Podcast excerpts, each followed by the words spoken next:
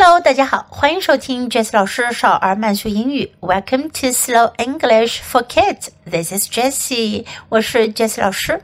今天是感恩节，Thanksgiving。再次奉上少儿慢速英语感恩节特别专辑。I am thankful，我感恩。感恩要怎样表达呢？在今天这个特别的日子里，我们可以用以下这些话来表达。Listen and imitate. I am thankful for myself. I am thankful for my mom. I am thankful for my dad.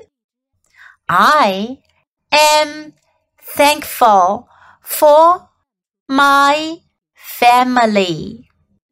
I am thankful for my friends. I am thankful for my teachers.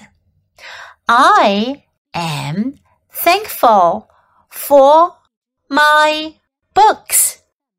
I am thankful for my toys. I am thankful for all I have. I am thankful for you. Now, I will say the sentences at a normal speed. You can try to follow me and imitate. I am thankful for myself. I am thankful for my mom. I am thankful for my dad. I am thankful for my family. I am thankful for my friends. I am thankful for my teachers.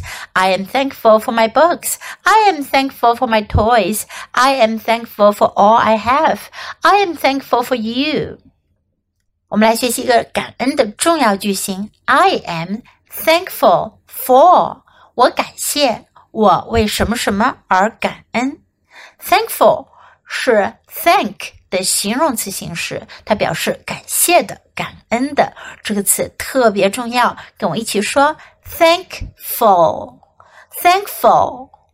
我们不但在感恩节这一天要表达感恩，最重要的是要在每一天的生活中都记得感恩。懂得感恩的人是有福的哟。